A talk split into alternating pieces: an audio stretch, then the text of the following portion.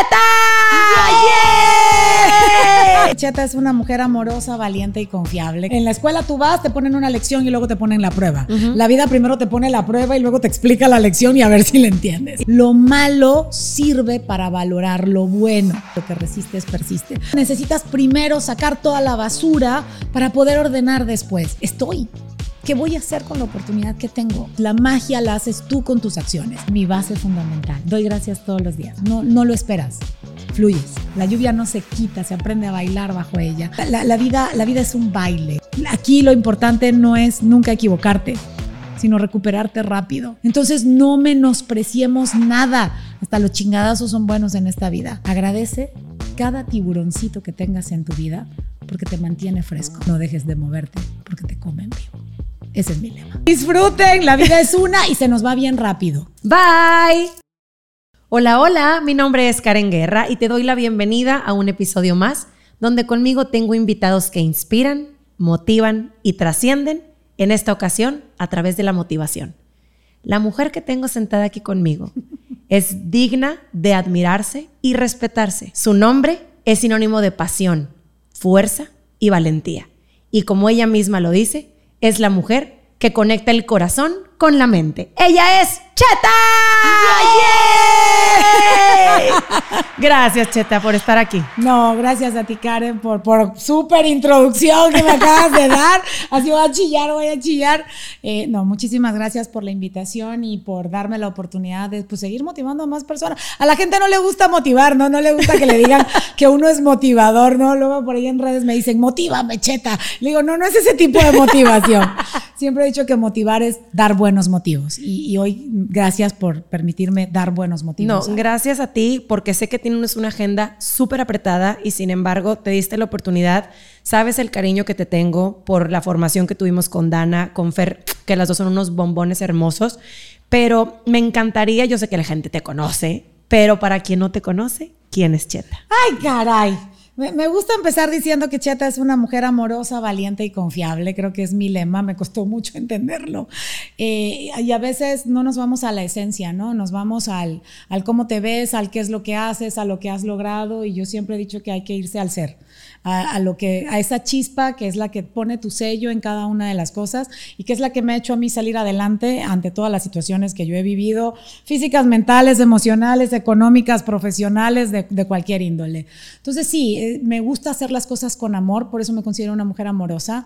Eh, soy muy apasionada de lo que hago, me entrego y doy, no hay horarios, hay que aprender a tener, hay que aprender a tenerlos, pero me gusta lo que hago. Valiente porque me atrevo, me atrevo a decir sí a todo. Y si hay que aprender en el camino, pues se aprende. Y soy una mujer confiable porque para que la gente confíe en mí, tuve que aprender a confiar en mí primero. Y para confiar hay que trabajar, hay que estudiar, hay que prepararse. Y yo creo que eso, eso es lo que hace que Cheta hoy sea lo que es.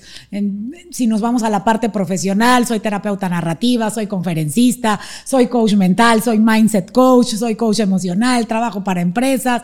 Pero creo que eso es parte de lo que uno eh, busca orientar cuando uno sabe quién es y cuánto vale. Pero fíjate que todo eso que eres coaching y motivada surge a partir de una situación personal muy fuerte. Uh -huh. Que igual hay otra entrevista buenísima, la de Nayo, que estamos platicando ahorita, que se la recomendamos mucho, donde pueden escuchar toda, toda la, la, parte personal. Se avientan ese primero y regresan para acá.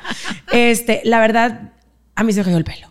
O sea, si yo te admiraba, después de escuchar toda tu historia, porque uno te ve ya en la nueva faceta, ya en la nueva etapa de Cheta pero no te imaginas que realmente todo lo que pasaste y todo lo que viviste es quien forma a la cheta de ahora. Entonces, no quiero tocar como mucho fondo, pero naces en Panamá. Nací en Panamá. ¿Hermanos? Tengo cuatro hermanos varones. Tuvimos una hermana mujer que falleció, ya uno de los varones también falleció eh, ahora en pandemia. Eh, yo soy la más chiquita, buscada, eh, rebuscada. O sea, después de 12 años de mi hermano el más chico, nací yo. Eh, entonces prácticamente puedo decirte que fui como hija única, ¿no? Porque uh -huh. mis hermanos ya estaban grandes. Entonces crecí entre hombres, o sea, crecí en, en muévete, dale, sube, hazte, peínate, párate, bañate, haz tus Una cosas. niña muy querida. Muy, muy deseada, muy protegida. Uh -huh. Eh, tanta sobreprotección me hizo salir corriendo. Eh, eso sí, se lo he dicho a mi mamá 20 mil veces. Em, sin embargo, me hizo autosuficiente y creo que eso es algo que agradezco muchísimo. El, hecho de no tener codependencia, de poder saber que, tú puedes hacer tus cosas, es, una manera de, salir adelante ante cualquier adversidad y eso es mucho de lo que hoy comparto con los adolescentes y con los padres cuando doy una conferencia para, este tipo de segmento. ¿Pasas toda tu vida en Panamá abogada? Abogada, penalista, Fíjate, penalista. Me da mucha risa, que O yo sea, los hay que quería poner- todos en la cárcel. Yo los quería todos. Vayan a ver la entrevista de Nayo para que entiendan esto y luego regresen aquí, bien lo dijo Karen. Eh. Pero sí, abogada penalista por una situación bien difícil y complicada que viví. Yo quería castigar a la gente. Mi tía, una de las primeras, eh, bueno, la primera magistrada presidenta del Tribunal Electoral en Panamá, una de las primeras abogadas mujeres que hubo, viví con ella, mi tía Yolanda, durante muchísimo tiempo y me inspiró en la carrera de, de leyes y me gusta, a mí me gustaba el hacer justicia, ¿no? Oye, te casas, Puebla, Puebla, Monterrey, Monterrey, una mano adelante, una atrás, dos chamaquitas y abrirse camino. y abrirse camino. Algo que me impactó mucho fue que dijiste que una situación muy difícil para otros fue una oportunidad para ti. Mira, siempre he dicho que lo malo sirve para valorar lo bueno, Karen. Eh, menospreciamos mucho lo que la vida nos da y no lo aprendemos hasta que la vida nos da esos catorrazos que de repente dices, bueno, tenía que, tenía que vivirlo. Yo, yo, yo, yo siempre explico, ¿no? En la escuela tú vas, te ponen una lección y luego te ponen la prueba. La vida primero te pone la prueba y luego te explica la lección y a ver si la entiendes. Y si no, vas otra vez. Exactamente. Y hasta que la aprendas, porque es una magnífica maestra. Entonces no te va a dejar sin la lección. Y muchas situaciones negativas, yo siempre digo que el fracaso puede ser el principio de un éxito si tú lo aprendes a ver desde esa forma. Y para algunas personas es el fin de una vida o de una situación y para otras es el inicio de otro aprendizaje. Entonces, sí, una situación muy complicada que se vivió aquí en Monterrey con la muerte de, de unos niños en un colegio y una maestra, me abre a mí la puerta en, en el colegio para dar una conferencia y que la gente entendiera lo que era un tiempo de calidad. Algo que a mí me había costado entender y que yo había estudiado y que nunca me imaginé que fuera la primera conferencia en grande que yo diera en Monterrey, hablando de tu, de tu propia experiencia sin que la gente supiera que era la experiencia, pero era todo, todo lo que había hecho mal yo y que me había dado cuenta que nadie te había explicado y luego lo ves reflejado en una situación difícil con otras personas y aprovechas la oportunidad. Yo me acuerdo cuando yo llegué aquí a Monterrey, yo le decía a las maestras del colegio de mis hijas, no, es que cuando quieran yo les doy una conferencia y gratis, no pasa nada, conozcan mi trabajo, porque era una manera de, de abrirte las puertas. Y de repente con esto fue de la conferencia es hoy en la noche. Y yo, ok. No estabas preparada. No, nunca estoy preparada. Pero siempre te ha gustado mucho hablar enfrente de la gente. Sí. Porque te- de chiquita te hacían bullying y todo. Sí, sí. Sí, sí vio la yo- yo- yo entrevista. estudié, yo Esta mujer estudié. sí vio la entrevista completa. No, pues es que qué difícil Sí. hablar y empoderarte. Digo, no sé si esa palabra tú la usas. Sí, la el, del- el empoderamiento no me encanta tanto. Siempre digo, el poder sobre quién, si es un poder sobre ti misma, maravilloso. Pero cuando nos empoderamos, queremos que ese empoderamiento sirva para aplazar a alguien más. No, no, no. Entonces no, es para Pero aplastar sino a nadie. hacerte como fuerte y, y segura. Me, me gusta más que la palabra fuerza, fortaleza. Cuando tú te fortaleces, date cuenta que eh, creas como un imperio adentro de ti en donde puedes parar las balas. Yo siempre digo que el fuego, el fuego amigo no existe. El fuego amigo cuando viene de adentro te resquebraja y son grietas y grietas y grietas que van haciendo que en algún momento, si viene el fuego desde adentro, se rompe y tú, tú no puedes tener fuego interno contigo mismo. Yo tuve fuego interno toda la vida, Karen. Yo toda la vida, la manera en la, que yo me hablaba a mí, yo era muy amorosa con los demás, pero mi conversación interna no era nada saludable. Y eso creo que fue lo que me hizo vivir todas las experiencias que viví para poder aprender hasta que, hasta que te das cuenta que todo es de adentro hacia afuera y nadie te lo explica. Entonces, eh, todo esto que yo iba viviendo, todo lo que yo iba eh, transformando dentro de mí, por supuesto que esos dolores te dan, te dan callo como para poder saber qué es lo que no hay que hacer. Uh -huh. Y cuando tú entiendes lo que no hay que hacer, entonces puedes explicar lo que sí hay que hacer. No hay que tenerle miedo a lo negativo. Lo malo sirve para valorar lo bueno. Nos hemos pasado peleándonos con querer, yo no quiero sentir esto, yo no me quiero sentir mal, yo no quiero ser como soy. Entonces yo tengo mi teoría del taxi. Yo le digo a la gente que la vida es como, como si tú te subieras a un taxi.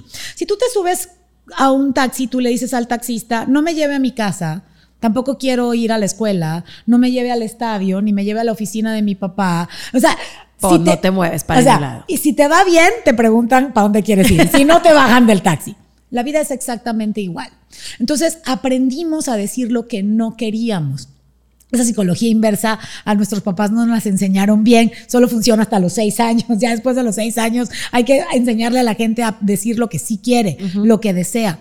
Entonces vivimos peleándonos con una parte negativa cuando ya es parte de nosotros. Entonces yo le digo a la gente, no te pelees, crea más cosas positivas. Porque si no caes en algo a lo que yo le llamo la ley de la resistencia y lo que resistes persiste. Casualmente llevo toda la semana hablando de esto, como por arte de magia en todas mis sesiones he, habla, he vuelto a hablar del efecto resorte. Por algo será, será que la gente tiene que volverlo a escuchar. No quieras pretender ser un extraterrestre o un bicho raro. Somos seres humanos y tenemos un lado positivo y uno negativo. Es más, tanto así que hasta para crear un ser humano necesitamos cromosomas X y cromosomas Y, y los tienes adentro como mujer y como hombre, todos los tenemos. Todos tenemos un hemisferio derecho y uno izquierdo. Es más, yo siempre pongo a prueba a la gente y le digo, son opuestos complementarios. Si yo digo gordo, tú dices flaco, alto, eh, chaparro. Bonito. Feo. Bueno. Malo. Entonces, necesitamos el opuesto. Son opuestos complementarios, se complementan. Como yo sé que puedo ordenar un cajón si primero no desordeno todo. La teoría del Big Bang, o sea, eh, empezó todo de un caos. Para poder ordenar tienes que desordenar. Cuando tú comienzas a echar veneno porque tienes una casa que está sucia, las ratas comienzan a salir. Claro, necesitas primero sacar toda la basura para poder ordenar después. No hay que tenerle miedo a lo negativo, pero hay que trabajar rápido. Eso Pero todo es cultural, porque eso viene de muchos. O sea, yo te puedo decir, una perdón, abuelita, ¿eh?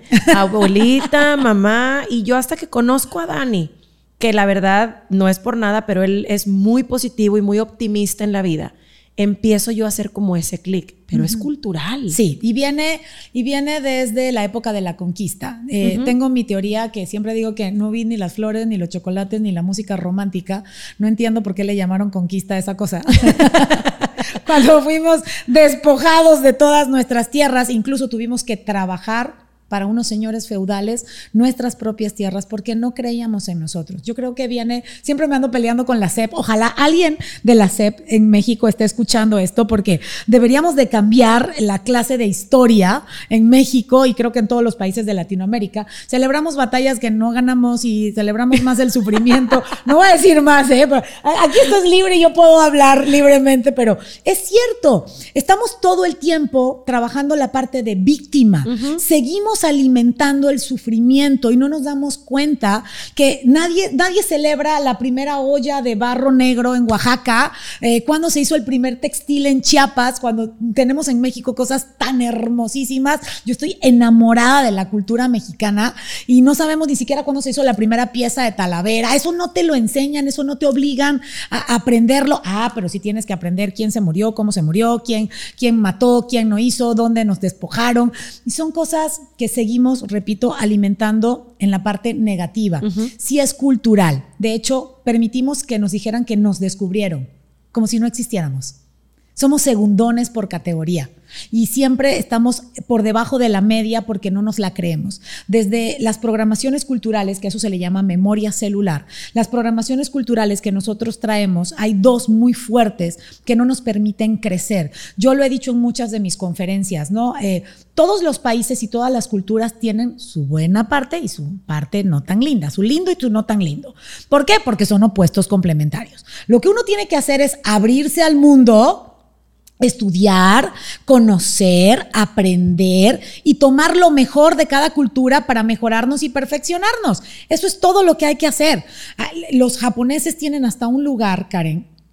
Hay un parque donde la gente va a suicidarse, tristemente. Es un parque abierto.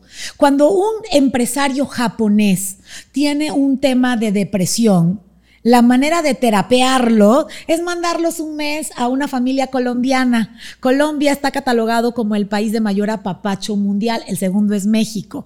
E, e, en esa parte somos ricos en la fiesta, en el cariño, en el apapacho, en ese trato familiar, en ese disfrute, pero no tenemos la disciplina, no tenemos otras cosas que ellos sí tienen. Entonces tú tienes que aprender a ver, nosotros tenemos la parte de víctima, y la parte de mediocres.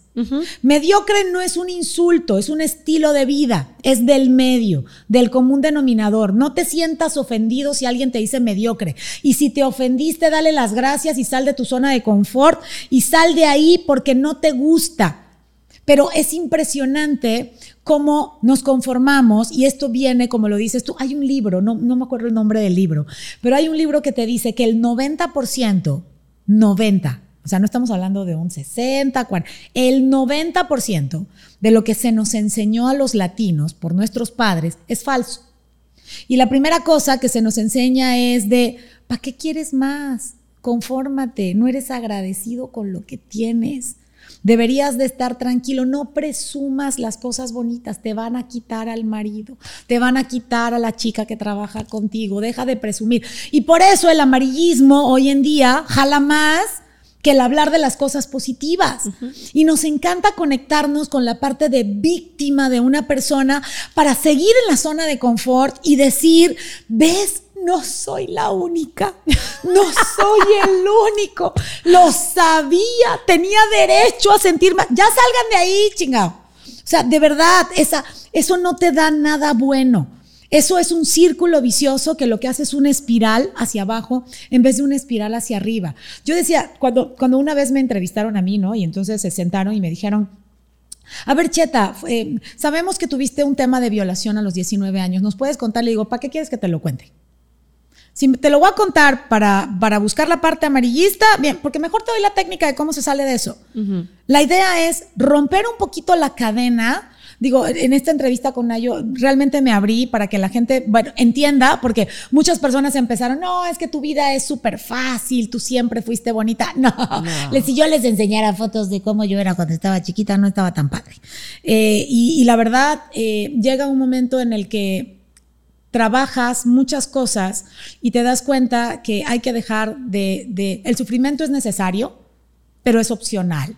Es opcional quedarte ahí. El dolor es un magnífico maestro, pero sufrirlo y quedarte ahí ya no está tan padre.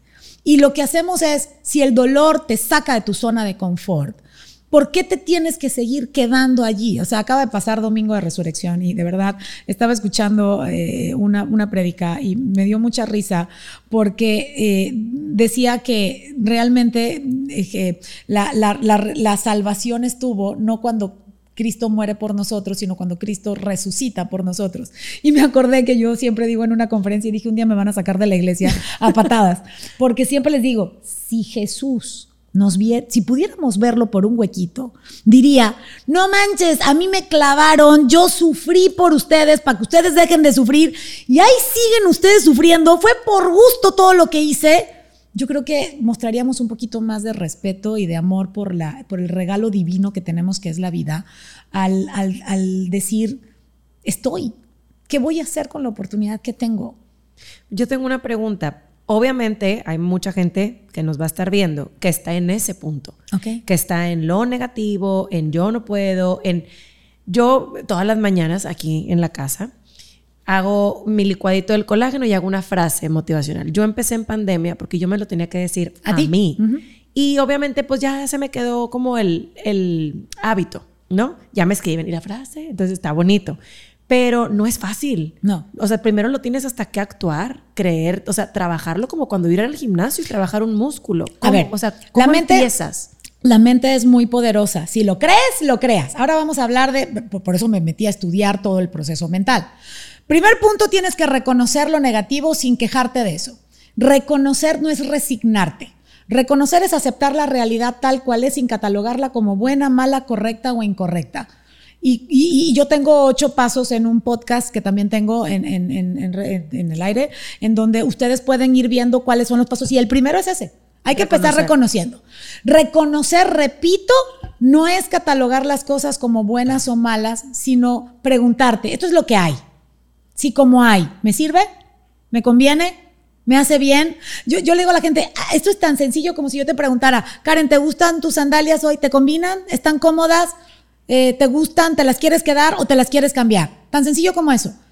Y no tenemos que decir, ay, ¿por qué existen estas sandalias? ¿Por qué me las compré? Y aún así lo decimos, que es lo peor del caso. Tú las compras, tú te las pones, tú las usas y tú te quejas de ellas. Lo que tienes que hacer es cámbialas. Así de sencillo. Ya no me gustaron, las cambio. Hay programaciones que nosotros traemos que son culturales y yo le digo a la gente, nadie se enoja por recibir una herencia, pero ¿qué vas a hacer con la herencia? La vendes, la rentas, la transformas, la donas, haces algo con ella. Las herencias emocionales son exactamente iguales y las herencias mentales también. Entonces lo que uno tiene que aprender es a primero reconoces que es algo que tú no pediste, que es algo que tú aceptaste, que es distinto, porque no te la impusieron, te, la, te la mostraron, la aceptaste y te la quedaste. Disasocias esa parte al tú disasociar y decir, ok, yo no me la compré, yo no soy culpable de esto, pero yo lo acepté, soy responsable de esto, la siguiente, el siguiente paso que tienes que hacer es preguntarte, ¿me conviene quedármela? ¿Me gusta ser víctima? Me gusta pensar en negativo, me gusta cómo estoy sintiendo y el paso que sigue entonces es buscar la estrategia. No hay más. Hay muchas personas que te van a dar estrategia. Hoy en día ya no hay excusa. Tenemos todo en digital. Todo hasta gratis. Este programa tú lo escuchas, tú tienes una noción y ya ni siquiera tendrías que ir a una terapia para hacerlo. Pero si lo quieres reforzar, buscas ayuda.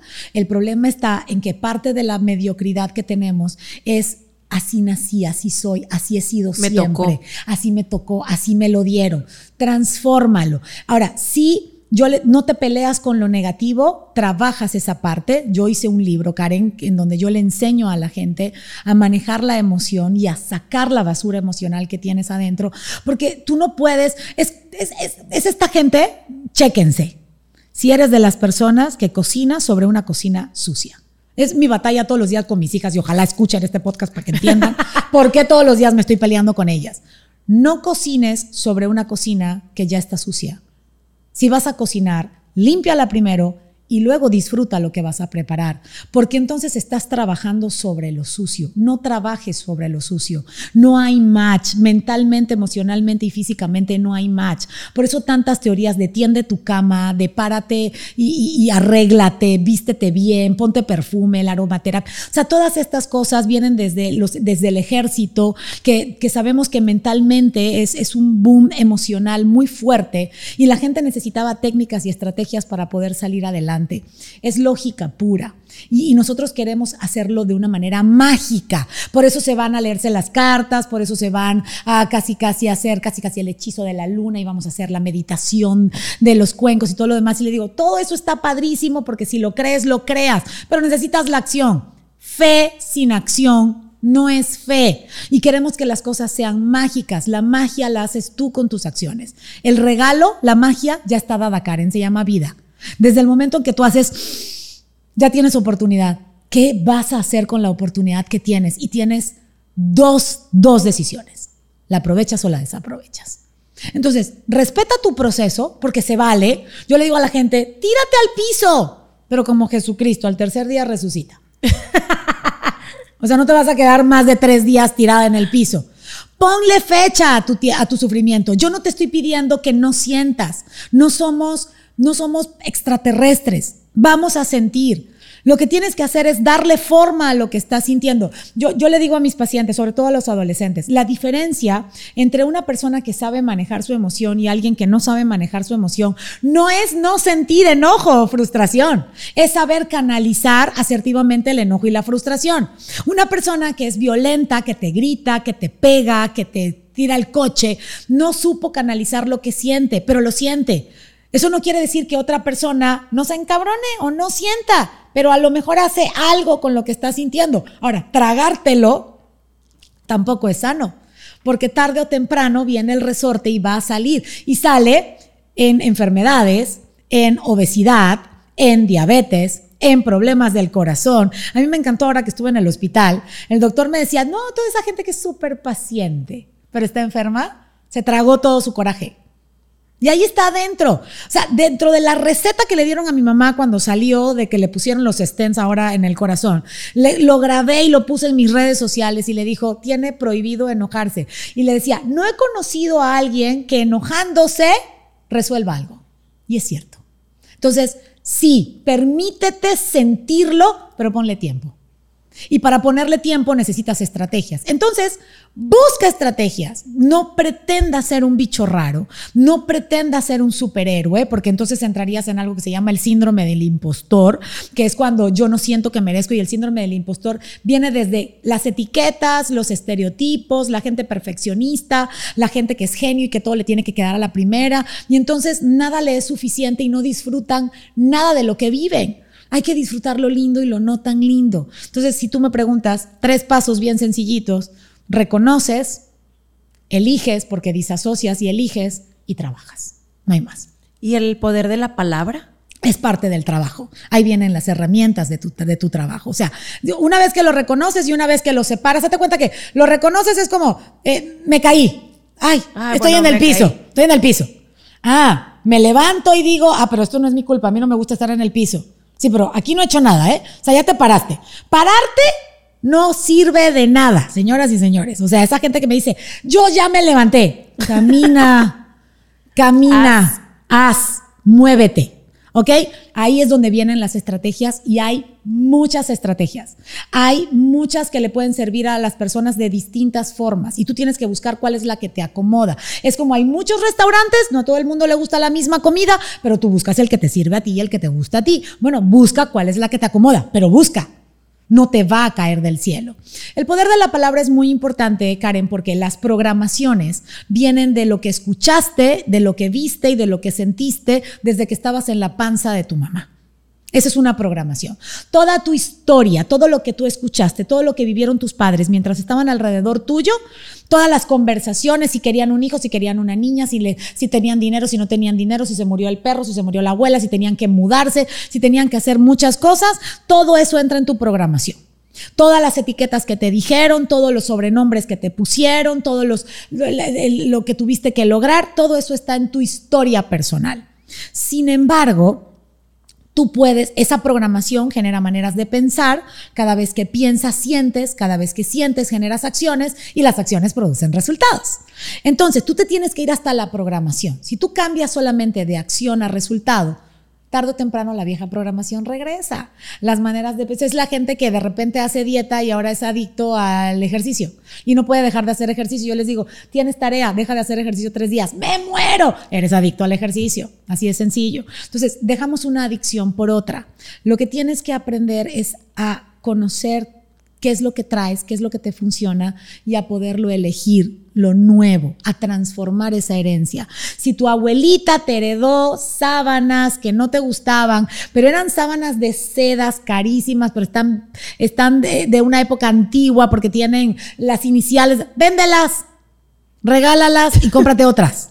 ¿Ok? ¿Qué vas a hacer con eso? Cómprate otra cosa. Si los muebles eran de una, de una manera colonial y tú eres ahora minimalista, mándalos a tapizar, cámbialo, haz algo, cámbialo, pero no te enojes por lo que tienes. Entonces, el poder de la palabra es la decisión que tú tomas de lo que tú a partir de hoy quieres volver a escuchar. La reprogramación que hoy yo me voy a dar, reprogramar es a través de la palabra. Por eso los decretos, luego la gente me preguntaba que yo que hacía en un programa de cocina, diciendo cinco minutos, un decreto, pero tú los haces, mira, y lo haces también con cocina, todo lo, todo lo mezclamos con la comida, porque es igual, es una manera de nutrirte. No solamente hay que cuidar lo que te metes a la boca, sino también lo que metes en tu cerebro y mucho más lo que metes en tu corazón. Entonces, si hay comida chatarra, pensamiento chatarra y emoción chatarra, quítala y empieza a, hacer ese equilibrio. Yo por eso amo el triscal, porque estamos hablando de que es mente, cuerpo y espíritu. Es un trabajo integral. Una, una mesa con tres patas, la paras. Quítale una, se cae. Así de sencillo. Pero con tres tienes. Con una pueda que te sientes en uno de los bordes y se, te, y se te mueva tantito. Pero con tres tienes una gran fortaleza. La cuarta pata de una mesa de un ser humano para mí es la parte económica. Así que sería mente, cuerpo, espíritu y economía. Esas para mí son las cuatro patas perfectas de una mesa. Porque sin productividad no hay buena emoción. Me dirán, me dirán misa, pero cuando tú eres una persona productiva no tienes tiempo para llorar. No tienes tiempo para andar preocupándote por las cosas, ni para andar viendo la vida de los demás. Entonces yo tuve que irme a la parte de limpieza emocional, pero lo que a mí me encanta es trabajar la productividad. A mí trabajar con emprendedores, a mí el poner un proyecto, el que la gente trabaje, el que la gente busque, el que la gente gane, el que la gente se pague un buen restaurante, viva bien. E, eso de que no es que el dinero no me gusta. Si yo te pusiera a un mago al frente y te digo que te hago millonario, no hay nadie que me haya dicho que no. Todo lo demás son estigmas por las programaciones que has vivido. Entonces, el poder de la palabra es empezar a trabajar esas cosas nuevas bajo tu decisión. Ahora, la pregunta que yo le dejo a la gente cuando viene conmigo en estas transformaciones es, ¿qué herencia emocional y mental le vas a dejar a tus hijos? Porque le estamos dejando una herencia emocional a nuestras futuras generaciones de la fregada, Karen. Yo estoy más que preocupada. El libro que sigue, que de verdad me quiero dar el tiempo para poder sentarme y terminarlo, es para adolescentes porque la tienen bien difícil. La crisis de identidad que tienen está cañona, tanto que se han generado 36 identidades. Y ahí por ahí vamos. Yo tengo otra pregunta. ¿Qué pasa con la gente tóxica que tenemos a nuestro alrededor. Nada, lo malo sirve para valorar lo bueno. O sea, aparte de hacer esa limpieza es también empezar a reconocer quién no te hace bien. Mira, somos el producto de las cinco personas más cercanas a tu vida. Y las cinco personas más cercanas a tu vida, cinco, ¿eh? Cinco, cuéntenlas. Uno, dos, tres, cuatro, cinco. Y las cinco personas más cercanas a tu vida, tres están en redes sociales. Chicos, escúchenlo. ¿A quién sigues? ¿Qué escuchas? ¿Qué ves? Y por ahí en mi libro puse que detrás de la burla, eh, porque los famosos memes no sirven de nada, no es una buena programación ni es un buen poder de la palabra. Y, yo siempre le digo porque los mexicanos se ríen, ¿no? Y es que no, el, eh, eh, en mi tierra le llaman el juega vivo. Y yo les digo, sí, a ver si el vivo no, después te sale el tiro por la culata. aquí en México es que somos muy creativos y entonces podemos ponerle un gancho de mm, de, de, ropa a una tele para tener señal. Y si mejor trabajas y tienes señal satelital. ¿Por qué la mediocridad? ¿Por qué nos reímos y hasta nos aplaudimos la mediocridad? ¿Por qué no tener? ¿Por qué no merecer? No nos enseñaron a merecer, Karen. Esa es mi palabra favorita. El ebook que tengo gratis en mi página web fue de merecer. Yo no sabía lo que era merecer. Los siete libros que voy a escribir, todos al final, cuando estén juntos, la palabra es el primer lugar en donde lo voy a decir. Tienes la primicia. Juntos van a decir merezco. Porque no nos enseñaron a merecer porque nos conformamos, porque somos mediocres por categoría, porque nos conformamos con relaciones simples, porque nos conformamos, no sabemos esperar por lo que vale, porque nos conformamos con trabajos nomás por tener algo y no vas por lo que mereces se requiere un esfuerzo. Yo siempre le digo a la gente que jamás vas a encontrar en un diccionario la palabra éxito antes de la palabra esfuerzo. Hay que hacer esfuerzos, no sacrificios. Pero sí hay que hacer esfuerzos. Y esas situaciones negativas que llegan a tu vida, esas relaciones de parejas fallidas que llegan a tu vida, esos trabajos fallidos, esos jefes que, que, no te dejan respirar, o esos compañeros de trabajo que te hicieron la vida imposible, esos vecinos tóxicos, la suegra, la cuñada, el cuñado, la vecina, el vecino, te enseñaron a valorar lo que sí quieres agradeceles. Y no hay nada más hermoso cuando te paras al frente de alguien que te ha tratado mal, entre comillas, y le dices, gracias. Yo esto nunca lo he dicho. La primera vez que me paré al frente de la persona que abusó de mí sexualmente, y eso fue hace muchos años en Panamá, lo tuve de frente, le dije, gracias cabrón, no sabes lo que hiciste conmigo. No salió de mi boca un te odio, no salió de mi boca un te voy a poner una denuncia, que luego me encantan las mujeres feministas. Le dije, güey, yo tengo que dar la vuelta. Mi mejor venganza sigue siendo mi mejor venganza. Guapa, exitosa y feliz y los demás que se frieguen, porque no pongo mi atención en fregarme a alguien. Es impresionante que seguimos poniendo la atención en gente que decimos que no vale la pena, pero le otorgamos y le regalamos lo más valioso que tenemos, que es mi pensamiento y mi sentir. Cuando yo pongo en sintonía lo que pienso más lo que siento, creo. ¿Qué vas a crear? Entonces, todo el tiempo es, es, es impresionante que estamos dedicándole tiempo a algo totalmente improductivo que además decimos que no nos gusta y que no vale la pena. Ah, pero ahí vamos a regalarle todo nuestro esfuerzo. Entonces, quiten la atención de la gente tóxica. Cuando veas a alguien tóxico, di, wow, ya yo no estoy ahí. Velo como un parámetro de comparación. Que lo malo sirva para compararte lo bueno. Ojo, Eso no quiere decir que no te enojes. Luego la gente me dice, ay, cheta, ¿y tú no te enojas? Los que viven conmigo y me conocen saben que me estreso, grito. Yo estudié esto para poderme controlar yo. Tengo un carácter de la fregada. Soy intensa, intensa a morir. Y así como puedo enojarme intensamente, puedo amar intensamente o puedo llorar intensamente y sufrir intensamente. La intensidad no es mala. Yo le digo a la gente, yo no cambio gente, yo modero el, temperamento de la gente. Y eso se le llama carácter. La personalidad de un ser humano está formada por temperamento y carácter. Moderas con el carácter las cosas. Y para eso están las técnicas. Limpias, te recuperas, te caes tantito, te recuperas y vuelves y caminas. Eso es avanzar es ya no pretender ser gente perfecta, es desgastante querer ser perfecto, no se puede. Es imposible. Luego la gente te dice, cambia, no te enojes. Ya estoy enojada, dame cinco minutos, se me va a quitar. Déjame, lo manejo, respiro, eh, hago el de la pasta de dientes. Lo que no puedes es permanecer enojado mucho tiempo. Es ponte. Ponte. Al tercer día resucitamos. Así de sencillo.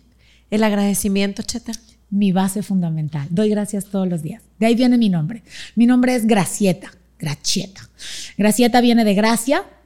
Mis papás son italianos. Yo, eh, además de eso, hay una historia, no sé si la conté con Nayo o no, pero. Yo te digo. Hablé a los ocho meses. No, a los cuatro meses. Oh. Fue mi primera palabra. Estoy registrada. Soy un milagro. En el Cristo de Buga, en Colombia. Mi mamá, cuando murió mi hermana, mi mamá quería una hija mujer. Le nació otro hombre. Digo, yo siempre digo que echando a perder se aprende. Por eso nací yo. Eh, nacieron dos más, tres más. Y mi mamá ya se había dado por vencida. Y después de 12 años apareció una señora con una novena del Cristo de Buga en Colombia y ella le prometió que si le daba una hija mujer no le iba a cortar el cabello hasta los 15 años. Madre, si estás viendo esto, si algún día lo ves, yo qué culpa tenía. Mi cabello siempre estuvo trenzado y llegaba hasta mis pompas. Fui buleada por eso. Eh, y luego... Em, me, le prometió que me iba a llevar todos los años a Colombia. Mi mamá ocultó mi embarazo porque no querían que se embarazara, mi mamá ya estaba eh, pasada de edad y pues donde ellos vivían, vivían en el interior de la República y había vivido la tragedia. Entonces los doctores decían, a ver, si te nace otro hombre y tú estás necia que quieres ser mujer, y mi mamá dijo, va a ser mujer, va a ser mujer. Mi mamá le hizo la novena al Cristo durante todo un año, todos los días a las 12 de la noche. Wow. Y entonces cuando yo nací, me llevaron a los cuatro meses por primera vez ante el Cristo. Mi papá me tenía cargada, esa es una historia muy linda. Mi papá me tenía cargada y entonces viene y él escucha algo y dijo, no, no, no, no, no. Mi mamá también escucha, no dice nada. Y en la noche se van al hotel, al, hotel ahí en Buga, al hotel Guadalajara, y llega una señora con un sacerdote y tocan la puerta de mi mamá y le dicen, es que venimos a dar fe del milagro. Y mi mamá pensaba en el milagro de la novena. Y mi mamá empieza a contarles, no, sí, yo hice la novena durante un año y me dio a mi mujercita. Y no, no, no, señor, sé de qué me está hablando usted. Nosotros escuchamos que la bebé dijo gracias. Yo tenía cuatro meses. Eso está registrado en Colombia. Mis hijas fueron testigos, me las llevé al Cristo de Buga para que lo vieran. Eh, se siente muy, muy chido ser parte de un milagro. Y yo no me había dado cuenta de esto. Eh, mi papá, cuando le preguntaron, mi papá dice, digo, si ya estábamos locos con esto, yo iba, yo no quería hacer una locura más o algo más, ¿no? Yo hablo desde los ocho meses y yo no me había dado cuenta de esto hasta en el 2000. Yo estaba en Puebla y me acuerdo perfecto que ya sabes, era la, la época maya en donde se iba a acabar el, mundo en el 2000 y todo se iba a parar. Y fue un chamán maya a dar una conferencia. Y la, la chica que me invita eh, a, la conferencia, nos sentamos en la primera fila. Yo era una ama de casa frustrada, con dos hijas que quería ahorcar. Eh, ni siquiera me dedicaba a esto, ni tenía luces ni nada. Y el hombre se baja y se para al frente de mí. Y me dice, tú sabes que eres, que tienes un don y tu don es la palabra. Y yo, ¿ah? O sea, ya sabes, de, ¿what? No entiendo. Y me dice, investiga tu historia. Son de esas cosas mágicas que no sé si existen los mensajes o no, yo creo que sí. Eh, luego fui aprendiendo muchas cosas en el camino y en el trayecto, pero no se me olvida ese día. Yo me quedé con esa idea y luego conecté mi historia. Por supuesto, la gente busca mi podcast y me ha dicho que buscan mi podcast como un podcast de gratitud y ni siquiera sé, lo quiero volver a escuchar porque no entiendo por qué todo es de gratitud, pero yo siempre ando dando las gracias. Entonces, él me decía que el don era la palabra. Y pues estudié derecho porque me decían que tenía buen timbre de voz, toda la vida hice oratoria, concursaba en poesía. Eh, mi, mi, tip para concursar y ganar las poesías era que yo me paraba, agarraba el micrófono, lo ponía a un lado y todo, todo el jurado así de, wow, va a declamar, va a declamar sin, sin el micrófono, pero no sabía hasta dónde podía yo llegar, no, no lo esperas, fluyes. Aparte, es un regalo de Dios, porque independientemente lo empezaste a trabajar en ti, pero ahora mira toda la gente que ayudas. Entonces, ¿hace bien bonito eso? Nunca lo esperé. Nunca lo imaginé, nunca lo busqué. Yo estudié esto para mí, yo no estudié esto para la gente. De hecho, me eché, me eché muchos maestros enemigos porque decían que por qué daba sus clases y yo no me dedicaba a esto. Y fue una época bastante difícil, muy difícil. Hay tantas cosas que puedo contar de mi vida que ahora me doy cuenta que, Nayo, no tuviste toda la exclusiva. Eh, pero sí, eh, hubo gente que hasta se enojó porque yo empecé a compartir. Yo empecé en Puebla dándole un curso primero en Panamá a mis primas, éramos cinco. Y luego ellas trajeron a una persona más, eh, mi sobrina, dos primas, dos amigas. Y luego cuando llegué a Puebla me decían mis amigas, oye, pero el curso que tomaste, ¿por qué lo diste en Panamá y no nos lo has dado a nosotras? Y así empecé, hasta que llegó un momento en que habían 100 personas en una casa. ¿Y de qué era el curso? Conciencia de mujer. Era un curso en donde recuperabas, quiero volverlo a dar, recuperabas tu femineidad, te reconciliabas con el hecho de, de ser el lado amoroso del amor. O sea, es impresionante que nos quejamos de, nuestro sistema reproductor cuando tenemos la bendición de darle vida a otra vida. De nueve meses tener cocinándose adentro de nosotros un ser humano y, de verdad entiendo a aquellas mujeres que no lo pueden hacer, pueden crear de otra forma, porque siempre creamos, los hombres también crean, cada quien tiene una manera de crear, pero es tan hermoso lo que, lo que la vida nos puede permitir y es tan hermosa la oportunidad que se nos da que se nos va sin agradecerla. Entonces para mí la gratitud es básica. Agradecer el respirar todos los días. Yo tengo en mi cama, tengo dos almohadones que dicen blessed porque todos los días me siento bendecida y tuve que poner un anclaje, porque sí soy de anclajes. En mi regadera tengo quién soy, así plastificado. Luego la gente se ríe porque hasta en mis terapias de las muestro. Mira, está en mi baño. O sea, así tengo mi cartulina fluorescente. Lo que yo le enseño a la gente fue lo que yo hice y es lo que sigo haciendo. Y tengo un letrerito arriba de la ventana donde, que dice bendecida, porque tienes que agradecer lo bendecida que eres solo con abrir los ojos. Y cuando tú lo haces, el universo te manda más motivos para seguir agradeciendo. No es cuando tú quieres, es cuando estás listo. Exactamente. No, yo estoy aquí, mira, aquí de alumna. Sí, por sí, te sigo en redes y te digo que me acompañas cuando me baño, cuando me cambio con el gimnasio y todo. Y yo tenerte aquí, de verdad es, es un honor, es un placer. Yo, por ejemplo, he visto también que en tu consultorio tienes muchos letreros, pero muchas frases. son mías. pero, no se me pero son tuyas. Es para que al momento que tú estés dando la terapia, para que. Sí. Sí, una de ellas es porque eh, luego la gente cree que yo me saco las cosas de la manga y se las digo a alguien o me pongo en complot. Luego los maridos llegan y me dicen, claro, mi vieja te dijo todo lo que me tenías que decir. Le digo, no, no, no, aquí está pegado en la pared. Tengo la palabra reconocer, tengo la palabra ámate, que son las seis emociones básicas. Tengo muchas frases que hay que aprender a bailar bajo la lluvia, no la puedes quitar la lluvia no se quita, se aprende a bailar bajo ella. La, vida, la vida es un baile. Yo, yo crecí bailando. Para mí la música es algo maravilloso. Bailar. Digo, ah, ¿a quién le hablo del baile, no? O sea, la máster de aquí del baile. Pero hay que aprender a danzar. Si, si tú no llevas el ritmo, pisoteas a la gente. Y, tienes que aprender a también respetar el ritmo de las otras personas. Eso es importante. y, yo creo que eso mismo pasa en la parte emocional. Hay que aprender a respetar el ritmo de los demás. Hay una frase que la tengo pegada en la entrada y eso es algo que yo siempre hice con mis hijas porque er, er, era bien difícil despertarte cuando, cuando no tenías ni para comer. Y yo me paraba y yo decía, hoy es un día súper genial, espectacular, increíble, maravilloso. ¿Cómo quieres que sea tu día? Yo siempre digo que si empiezas el día alto y pasa algo que no te gusta, bajas hasta aquí. De aquí a aquí puedes subir. Pero si empiezas el día a la mitad y pasa algo que no te gusta, vas a bajar acá. Y de abajo hasta arriba ya cuesta mucho trabajo subir. Entonces, lo tengo pegado en la pared porque le digo a la gente, aquí está, yo lo hago. Es más, yo, yo lo hago.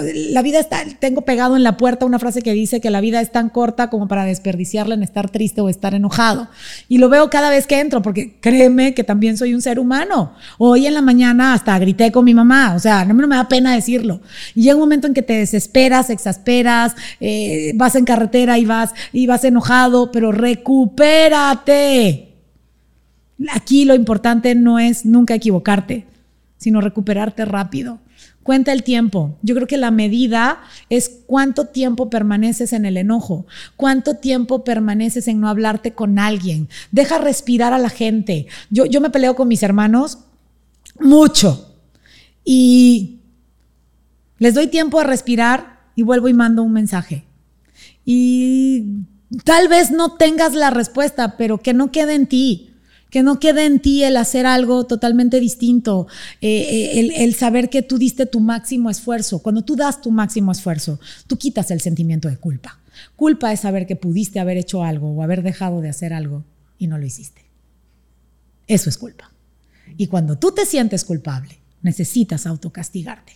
Y el primer castigo que nos ponemos es no disfrutar. Entonces, aprender a ser responsables es distinto.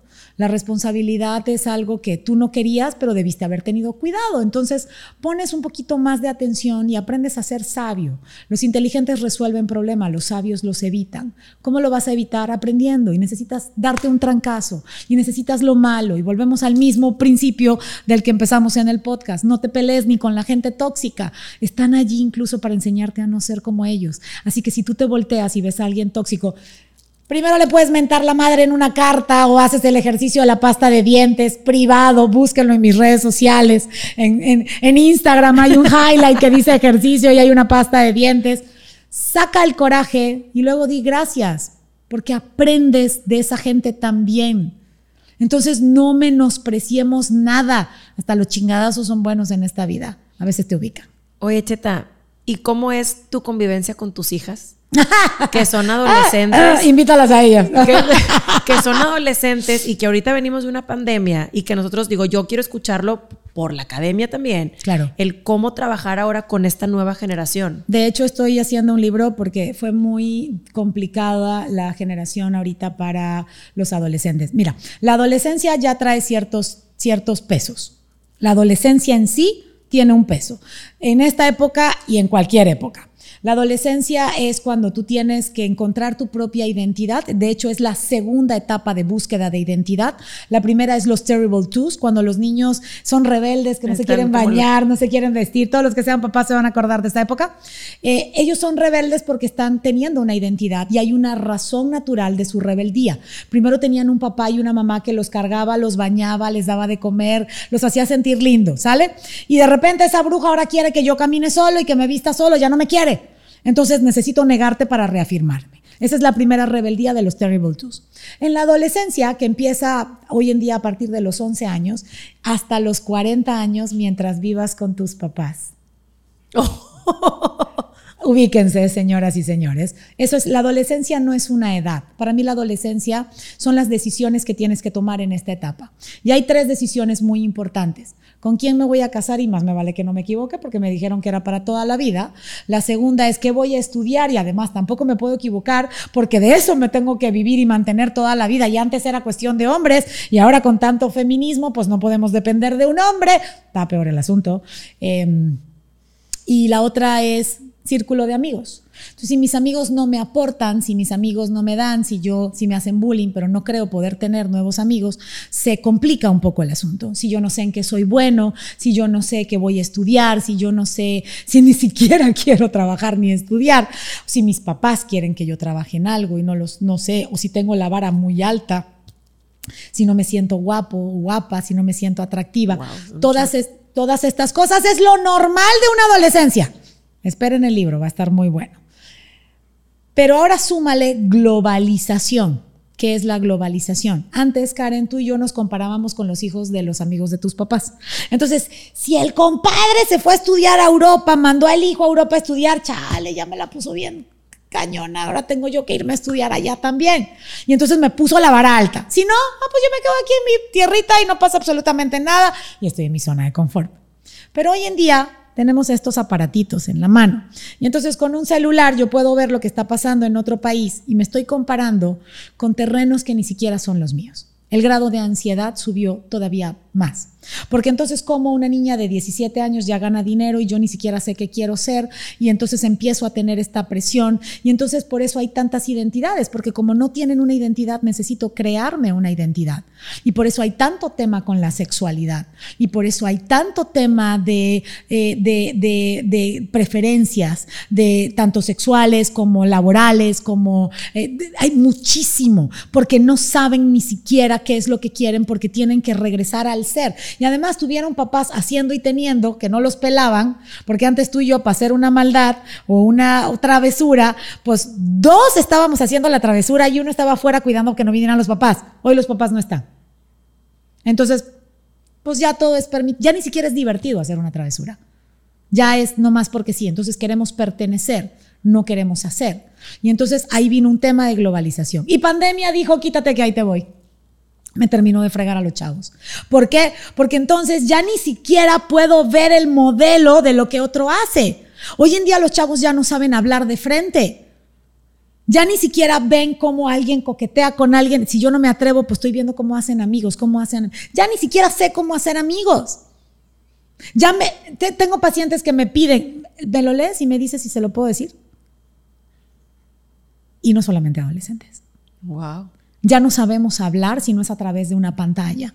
Hemos perdido el contacto físico, hemos perdido el mirarnos a los ojos, hemos perdido esa parte del contacto, del abrazo. Hoy en día estás sentados y todos estamos metidos en un celular y, no sabemos desconectarnos. Y me incluyo porque es, es un going exponential, te lleva, pero hay que regresar, hay que buscar esos momentos, hay que darse un tiempito. Yo les digo, una vez a la semana, no más es mejor tener el 10% de algo al 100% de nada, una vez a la semana, pero papás hay que estar.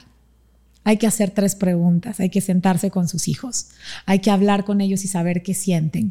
Yo me desespero mucho con mis hijas, mis hijas se desesperan mucho conmigo, pero tenemos comunicación. Al final recobramos. Aquí el problema no es pelearse, es como recuperas. Vuelvo a lo mismo, es el mismo principio. Escúchense, escuchen sus necesidades, eh, dejen de, suponer. Eh, Miguel Ruiz de los Cuatro Acuerdos decía que si tan solo dejáramos de suponer en esta vida, el mundo sería distinto y tendríamos que aprender a hacer las preguntas importantes. Y desde Aristóteles decía que la inteligencia no se mide por la calidad de tus respuestas, sino por la calidad de las preguntas inteligentes que hagas. Wow. No, yo estoy.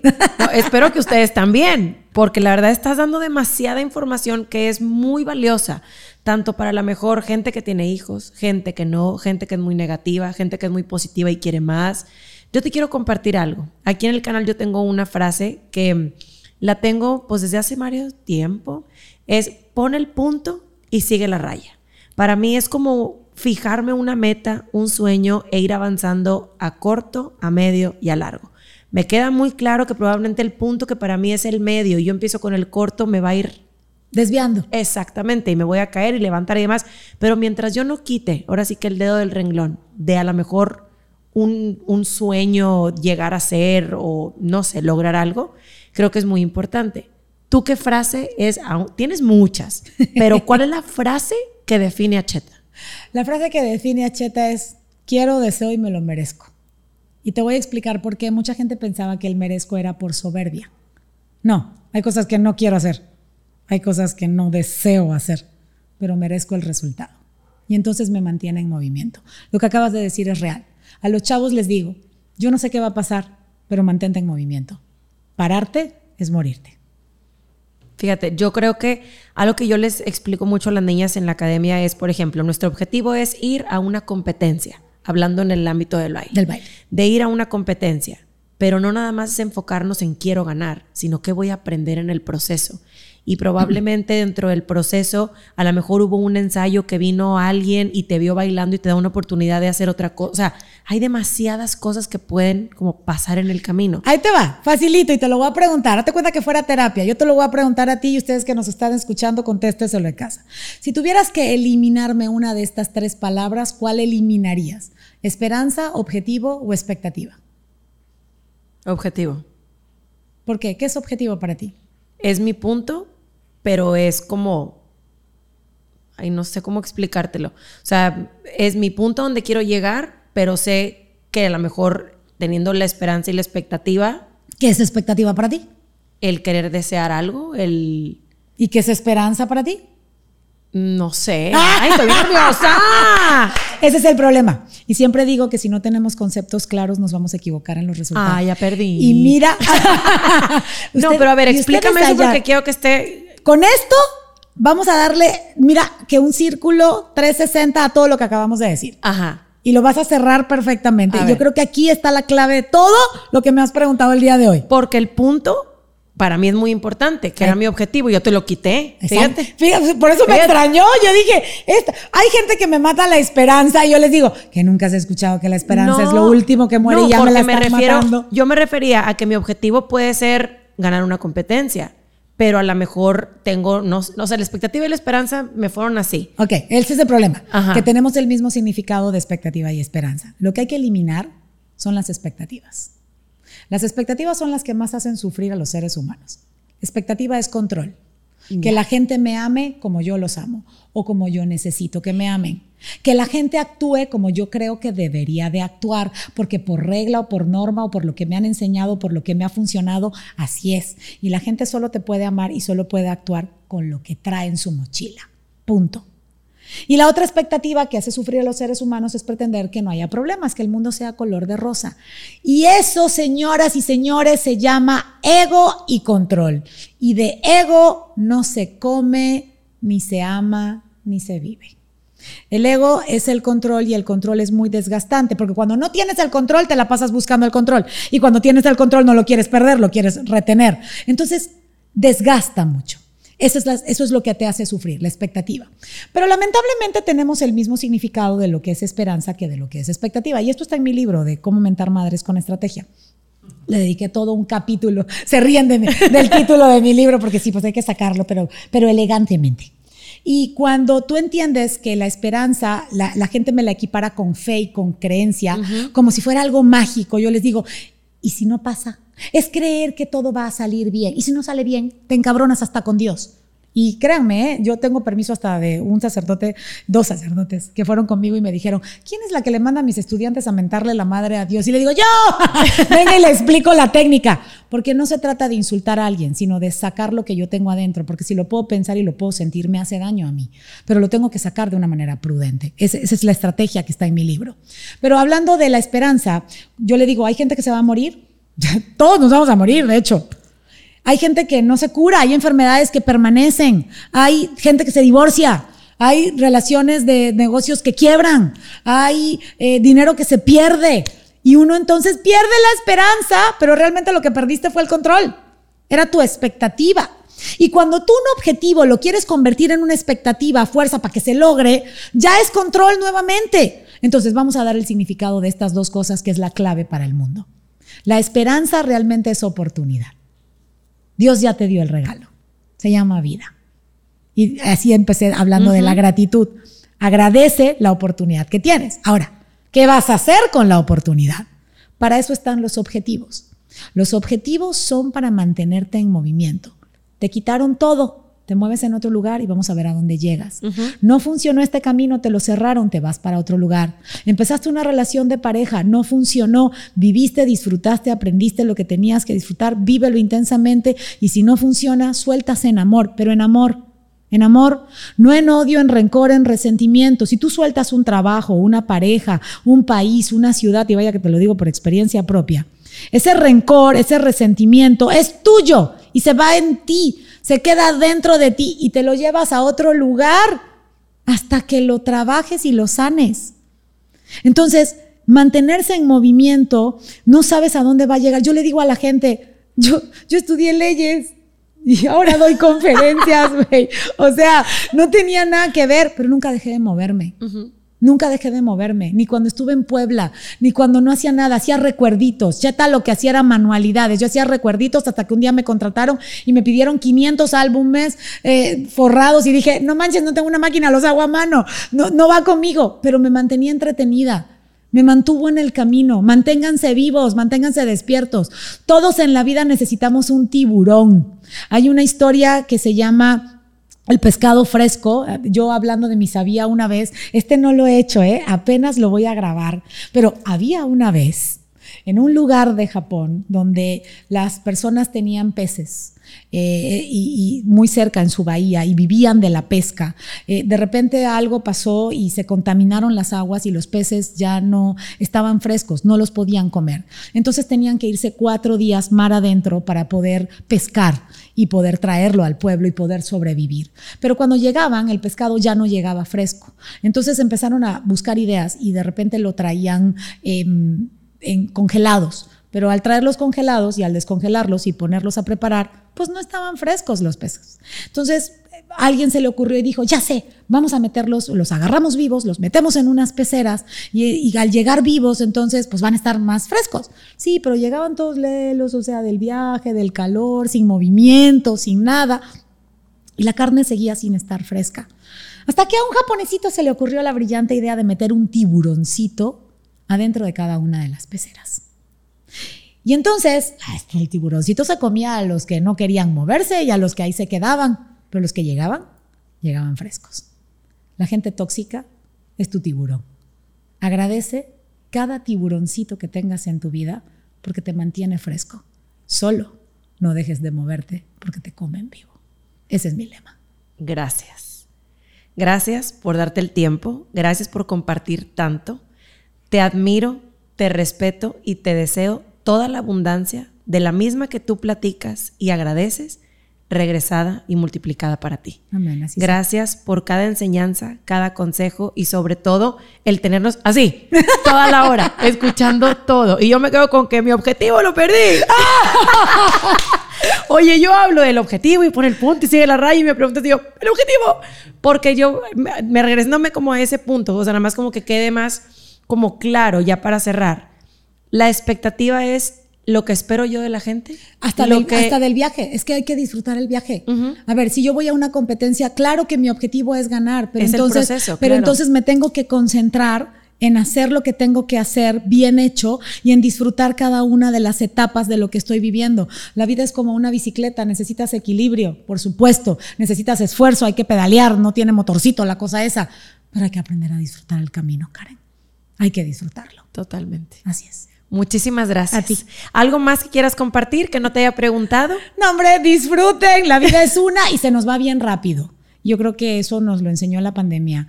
Hay que vivir intensamente y vivir agradecidos. Cuando agradeces, el universo te manda más motivos para seguir agradeciendo. Gracias. Gracias, gracias y gracias a ustedes también por haber llegado hasta este punto. Gracias y suscríbanse, comenten, compartan, den like y sobre todo síganos echando muchísimas porras porque los creadores de contenido, todas estas cosas nos impulsan a seguir creando cosas lindas para ustedes. Muchísimas gracias y nos vemos en la próxima. Bye.